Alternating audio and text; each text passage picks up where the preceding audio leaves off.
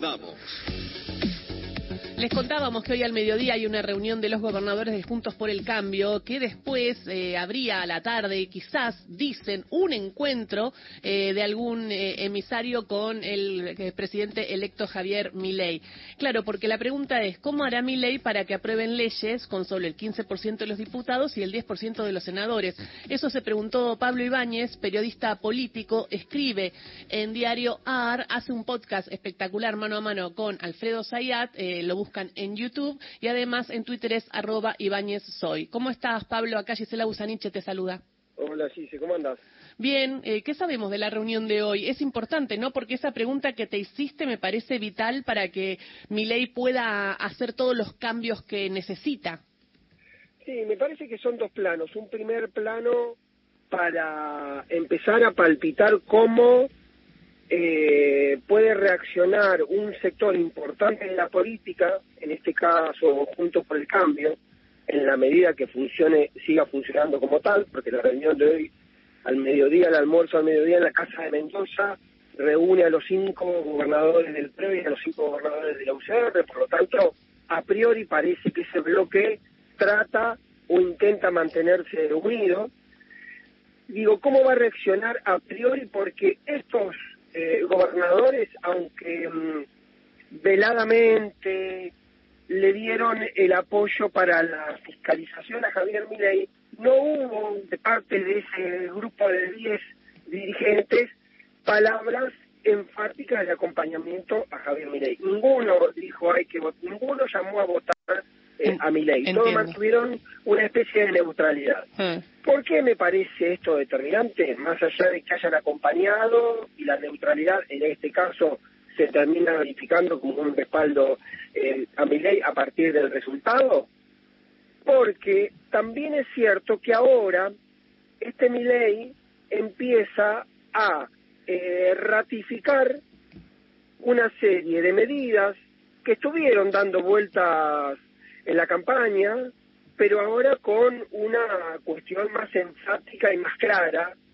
y empiezan a ver estos dirigentes que hay medidas que podrían haber sido anuncios, que después podía haber alguna especulación de que haya una especie de balinización, y ahora se encuentran con que, por ejemplo, el anuncio recurrente de Javier Milei de que va a cortar la obra pública porque no tiene fondos para sostener las obras públicas es una medida que va afectar directamente a las provincias. Por lo tanto, hay un primer plano a ver cómo reacciona la actual oposición y posible eh, alianza o posibles aliados de Javier Milei a partir del 10 de diciembre ante un Milei ya electo y con un menú de medidas tomadas y anunciadas.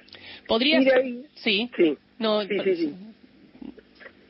No, y, decía, y, de ahí tiene que partir el otro componente que es la configuración del espacio legislativo, porque de acá al 10 de diciembre muy rápidamente se tiene que reordenar el mapa legislativo, se tienen que definir autoridades, se tiene que definir un presidente de la Cámara de Diputados, que entendiendo, teniendo en cuenta que Javier Milei, como vos decías, llega con un número muy chiquito de diputados, 38 puros, más 8 senadores puros, eh, va a necesitar un presidente de la Cámara de Diputados que sea un propio o un aliado que tenga mucha cintura política porque puede ser un ring donde se juegue parte de lo que mi ley quiera llevar adelante. Por lo tanto, ahí también habrá que observarse si las primeras señales de este sector, muchos de los gobernadores que van a estar reunidos hoy hablaron o se mensajearon con Javier Milei.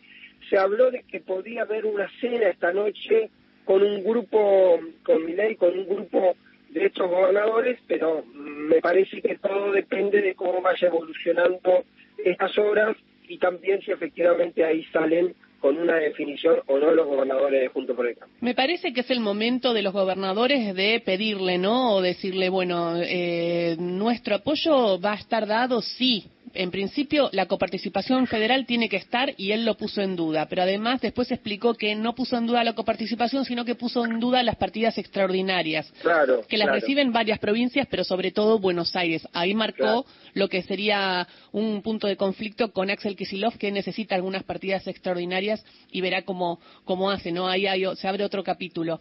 Pero en ese sentido, sin la obra pública también se quedan sin ayuda y, entonces él, y, según mi ley dice, bueno, que la terminen como puedan. Sí, que, que consigan financiamiento. Ahí me parece que hay como dos planos. A veces hay una simplificación de algunos procedimientos, incluso alguna designación de mecanismos eh, difícil de llevar a la práctica, porque la, la, la coparticipación es una ley casi imposible de cambiar, porque necesita el aval de cada uno de los diputados, necesita dos tercios en el Congreso, necesita validación de la legislatura, necesita una serie de cada uno de los, de los gobernadores, perdón, de cada una de las provincias. Mm. Y como es un número finito, para que alguna crezca, otra tiene que perder.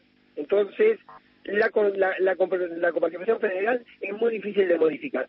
Pero hay una serie de partidas no solo las discrecionales de asistencia directa, no solo los ATN, los famosos ATN que son aportes del Tesoro Nacional que sirven para ayudar en cuestiones de emergencia o en cuestiones de em, conflicto particular que pueda tener una provincia o necesidad, por ejemplo, para pagar salarios en una situación determinada.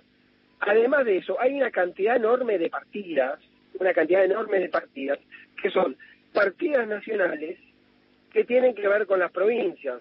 Por ejemplo, planes de salud o de educación, financiamiento de obras y programas de ciencia y tecnología, que operan en las provincias, operan en las sedes provinciales, que operan en los hospitales provinciales, en los hospitales municipales, pero que son con fondos nacionales.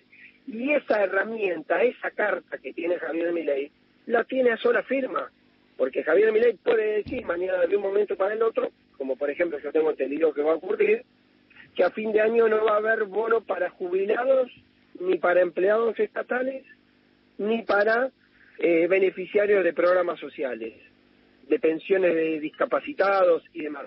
Eso se ha convertido, sobre todo, incluso el propio Mauricio Macri tomó esas medidas en momentos de, mm, de, de, inflación creciente y se ha hecho casi como una especie de mecanismo para tratar de compensar la suba de precios. Bueno, eso tampoco va a ocurrir y esas son decisiones absolutamente discrecionales que toma eh, el que puede tomar el poder ejecutivo y uno puede creer que eso no impacta en las provincias, pero claro que impacta en las provincias porque impacta en la actividad económica, en el consumo eh, y, en, y seguramente además que es el otro dato que yo creo que es determinante y es el dato eh, que pone en alerta a los gobernadores y a los intendentes, que cuando deja de existir una ayuda o una asistencia o una presencia del Estado Nacional, la demanda muy rápidamente gira hacia el intendente o hacia el gobernador. Entonces, ahí puede haber una, una, una presión doble sobre los gobiernos locales y provinciales, porque por ahí nosotros estamos acostumbrados en el AMBA que las protestas se hacen en la 9 de julio y Avenida Belgrano. Pero cuando hay conflicto en Salta, en Santa Fe o en Río Negro, las protestas no son acá, las protestas son o sobre los intendentes o sobre los gobernadores. Y los gobernadores tienen muy claramente definido ese concepto o ese criterio de que van a ser, van a terminar siendo los el fronting de las demandas eh, en la medida que Javier Milei empiece a tomar recortes de intensidad con ese tipo de asistencia y lo mismo, como decía vos, con la obra pública. Eh, hola Pablo, ¿cómo estás? Soy Ingrid Beck.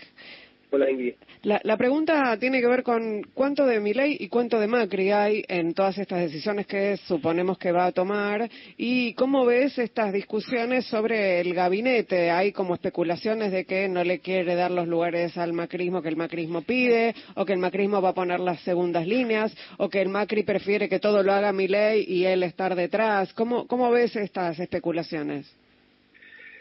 Eh, yo creo que mi ley es eh, no necesita ninguna sugerencia de Macri para hacer lo que quiere o lo que cree que hay que hacer. Ujú. Sí, de, de hecho, uno puede observar que en su momento Macri se sintió casi representado por lo que Milei expresaba y, y casi se puede teorizar que mm, lo que Milei quiere hacer es lo que a Macri le hubiese gustado hacer y no supo, no pudo, no quiso, no se animó o lo que sea.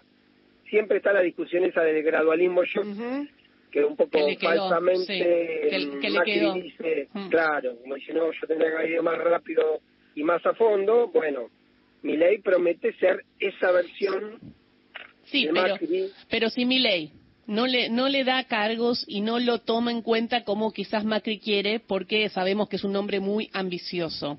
Sí. Y Macri tiene contacto con los gobernadores y le dice, mira, los gobernadores están, pero si vos haces, si me das tal cosa o tal otra, si no los gobernadores no están. ¿Los gobernadores con tengo- quién hablan? ¿Hablan con el radicalismo, con Lustó, con Larreta o hablan con, con Macri? O sea, ¿quién conduce a los gobernadores? No, ahí yo tengo una, una...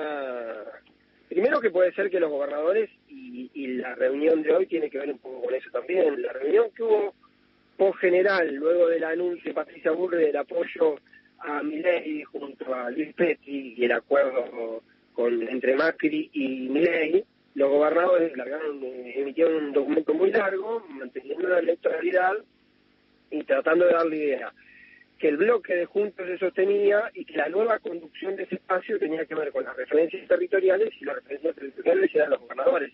Yo no sé si los gobernadores mansamente van a comprar o van a, a aceptar una jefatura de eh, Mauricio Macri. Va a haber una disputa de conducción también, Mm. evidentemente, en Mm. ese espacio, entre otras medidas, habrá que ver cómo se ordena, insisto, un dato que parece menor, pero que no lo es, que si el radicalismo y el PRO encuentran alguna forma de cohabitar en este esquema, porque parece haber diferencias bastante eh, de fondo respecto a mi ley. Ahora, la cuestión Macri yo creo que es como un gran interrogante.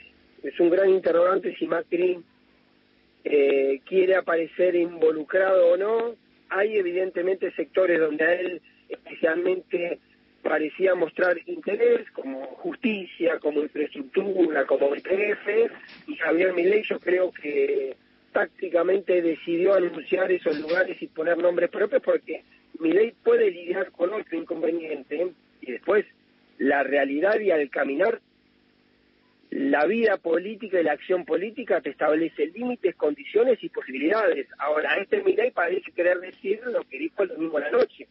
El ganador fui yo, arriba del escenario de la victoria estoy yo, después tuve una foto, tuve una foto con Macri y con Patricia Bullrich, eh, les agradeció, pero no dijo que iba a co- co-gobernar con ellos. Por lo tanto, ahí seguramente hay un ajuste de esa relación, que yo creo que es el gran interrogante de lo que viene entre ambos, también para determinar cuál es el objetivo final de Mauricio Macri. Puede ser que Mauricio Macri se sienta satisfecho ya con haber colaborado con la derrota del peronismo y de Sergio Massa, y ahora tampoco quiera ser el eh, socio eh, de Javier Milei, seguramente en un gobierno que si va a la velocidad y con la profundidad que quiere Javier Milei, es un gran interrogante lo que tiene por delante, porque Javier Milei Mm. está hablando, él, sin ningún tipo de traducción, de seis meses durísimos y siempre que en una medida de ajuste y de crisis económica se habla de un proceso de mediano plazo, uno imagina que la crisis es mucho más profunda y mucho más larga. Por lo tanto, también hay que hay que hay que ver si Mauricio Macri quiere formar parte de ese proceso que puede ser que conceptualmente le permita a él en algún momento decir tenía razón, era por acá, pero que tiene por delante una, una, una, una gran incertidumbre sobre el desempeño, eh, el éxito o no de ese gobierno, eh, las consecuencias sociales y económicas de la medida que quiere llevar adelante Javier Milei. Eh, nos queda un minuto, pero Macri tal vez no, pero varias personas de su coalición o de su entorno sí pretendían tener espacios en el gabinete Sí. de Milei. Sí, sí, bueno, Patricia Burri que en su momento a Pinedo, eh, estaban hablando de Garabano de justicia. Sí, Lombardi en medios o en algo. Bueno, no se sabe si no va a estar Lombardi todavía. Bueno, Lombardi se subió, Lombardi fue uno de los pocos dirigentes del PRO que se subió a la campaña, a la mesa de campaña chica, chica de Javier Milei. Lombardi tuvo un protagonismo específico y si te pones a mirar, por ahí capaz que hacemos una memoria cortita y nos recordamos, yo creo que hubo pocos dirigentes del PRO que hayan tenido tanta visibilidad y tanta exposición pública en defensa de Milei como, como Lombardi, porque Lombardi estuvo ahí, estuvo ahí en la mesa chica, sentado como parte del esquema eh, Patricia Burri y fue un vocero además de esa de ese proceso de migración del burrichismo al mileísmo. Pero sí, seguramente va a haber casos puntuales. Un interrogante, por ejemplo, es qué rol le va a tocar a Patricia Burrich. Mm. Algunos dicen que estaba esperando una convocatoria de mi ley, a mí me dicen que todavía no está definido. Puede haber lugares de lo que tiene que ver eh, algo a nivel internacional, viste que las embajadas suelen ser un mecanismo para resolver y para dar puntos de salida, o si Patricia Burrich va a querer conducir desde el PRO este proceso de una alianza, porque tampoco está claro eso. Tampoco uno presume en la cuenta general que Macri va a agarrar y va a decir, tengo 60 diputados, agarro estos 60 diputados y me los llevo a una alianza con mi ley. Tampoco está, eh, está, está tan claro eso, porque insisto, tendrán que jugar los gobernadores, tendrá que definirse también la jefatura del PRO y cómo se ordena y la convivencia con el radicalismo. Por lo tanto, hay una serie de interrogantes en este orden que en buena medida, con esto cierro y vuelvo casi al principio, va a depender de, lo que derrame de acá hasta el 10 de diciembre, pero sobre todo los primeros 10, 15 días de gestión de Javier Milei. Gracias, clarísimo. Pablo, te seguimos leyendo en Diario AR y viéndote en C5N. Y, escuchen el, podcast que hace con Alfredo, nuestro compañero mano a mano. Gracias, Pablo Ibáñez. Un beso, gracias. Pablo, Pablo Ibáñez, está político de Diario AR.